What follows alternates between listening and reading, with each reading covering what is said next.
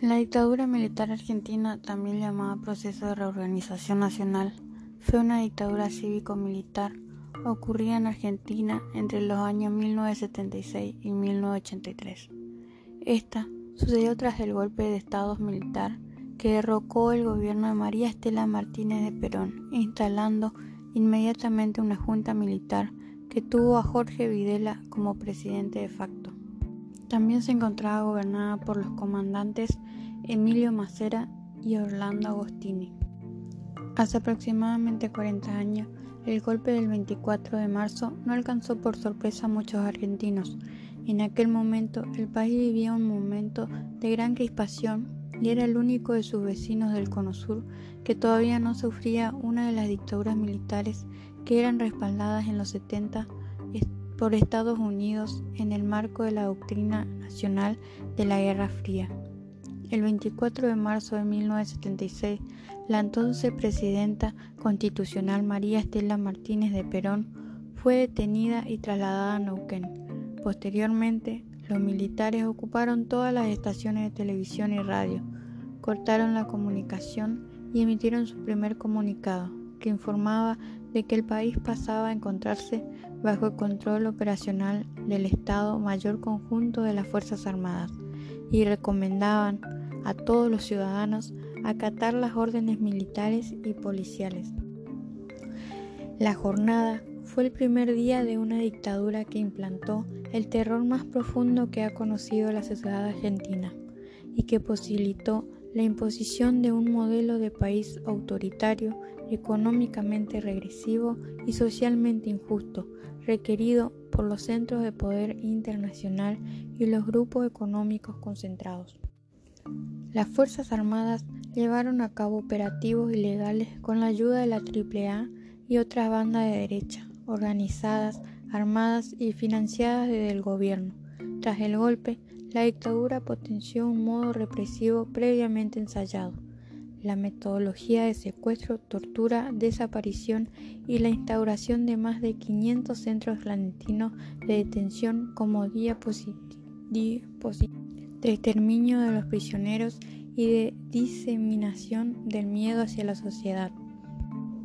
La ESMA fue uno de los centros clandestinos más grandes y activos del país. Cobró fama internacional porque allí funcionó durante la última dictadura un centro clandestino de detención, tortura y exterminio, el calcino oficial núcleo de la actividad represiva en el predio. La excusa de los militares sobre la atrocidad fue que el país estaba viviendo una violencia creciente entre las facciones de izquierda y derecha. Con esa excusa realizaron el golpe de Estado. Este proceso de reorganización nacional consistía en una ofensiva militar contra la guerrilla. El gobierno militar persiguió, detuvo, interrogó, torturó y ejecutó a más de 30.000 personas. Algunos eran guerrilleros, otros colaboradores, otros tan solo estaban contra el golpe y otros tanto eran simplemente civiles que no tenían relación alguna contra la guerrilla. En los centros clandestinos llegaban mucha gente, muchos de ellos se convirtieron en desaparecidos, asesinados, enterrados en las fosas comunes o hasta arrojados al mar en aviones de la Fuerza Armada una etapa de muerte que duele hasta el día de hoy. Los militares justificaron este accionar por fuera de la ley diciendo que el orden democrático no servía para restablecer la paz. Disolvieron el Congreso, establecieron la pena de muerte para los subversivos, suspendieron las libertades ciudadanas, removieron a la Corte Suprema de Justicia, intervinieron los sindicatos obreros y las universidades proscribieron las actividades partidarias y crearon un órgano de censura para todo tipo de medios de comunicación. A eso es a lo que le llamaron proceso de reorganización. Del otro lado, miles de familias perdieron a sus hijos, esposos, nietos, amigos. Fueron siete años de dictadura donde no se sabe con exactitud la cantidad de desaparecidos. organismos de derechos humanos cuentan 30.000 desaparecidos, entre los que se cuentan unos 500 niños que eran adoptados ilegalmente luego de nacer en los centros de detención. La dictadura militar usó al Mundial de Fútbol para silenciar y tapar uno de los mayores genocidios de la historia argentina. Ya en 1982 el gobierno militar no podía sostenerse como quería. Fue momento de dejar de mirar al costado y accionar. Las protestas llegaron para buscar poner punto final a esta era del horror. Así, los militares cayeron con el último manotazo desacertado la absurda guerra en las Islas Malvinas, que ocupaban los ingleses. Fue el final, tras una derrota que generó más dolor y la pérdida de jóvenes sin instrucción, con elementos en mal estado, que dejaron su vida por la patria. En la educación también se, vio perjudicada. Se produjeron entre 1976 y 1981 distintas intervenciones en el currículum escolar, de los niveles primario, secundario y de la formación docente. Estas intervenciones, más centradas en el control ideológico que en la promoción de cierto orden de aprendizajes, tuvieron por resultado un vaciamiento de contenidos educativos socialmente significativos. Una marca particular en el plano curricular fue la de evitar la participación de los actores educativos en la definición del currículum. Los maestros y profesores no debían intervenir en la enunciación de objetivos y contenidos, sino dedicarse exclusivamente a la formulación de actividades de enseñanza, su ejecución y evaluación. El currículum de los distintos niveles y modalidades fue reorientado en función de una concepción esencialista de los valores, una imagen excluyente de la familia y un giro hacia el nacionalismo fundado en la idea de la defensa nacional. Asimismo, el concepto de democracia dejó de ser mencionado en los distintos documentos curriculares.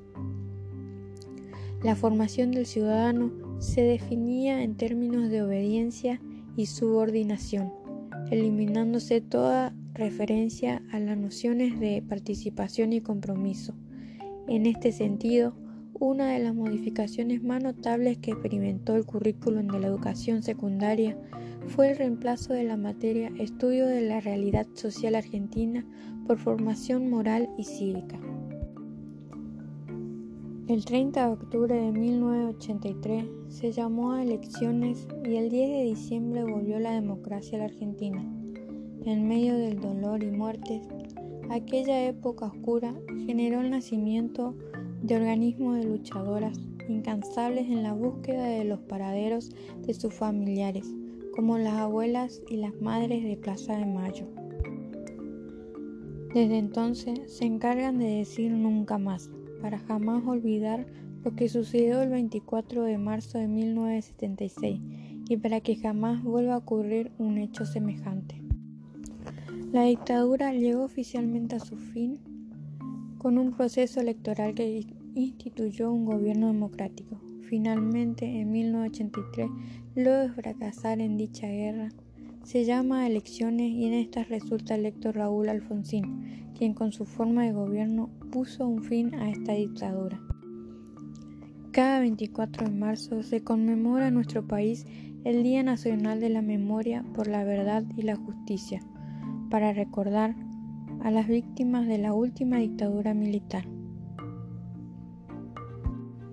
Esta conmemoración fue establecida en el año 2002 por la Ley de la Nación número 25.633, en cuyo artículo 2 se establece que en el seno del Consejo Federal de Cultura y Educación, el Ministerio de Educación de la Nación y las autoridades educativas de las distintas jurisdicciones acordarán la inclusión en los respectivos calendarios escolares de jornadas alusivas el Día Nacional instituido por el artículo anterior que consoliden la memoria colectiva de la sociedad, generen sentimientos opuestos a todo tipo de autoritarismo y auspicie la defensa permanente del Estado de Derecho y la plena vigencia de los derechos humanos. Otro dato importante es que hoy en día se llevan 130 nietos encontrados por abuela de Plaza de Mayo, que recuperaron su verdadera identidad. Eh, el programa rescata la importancia de los avances en genética que se volvieron la herramienta esencial en la recuperación de identidades de lo mismo.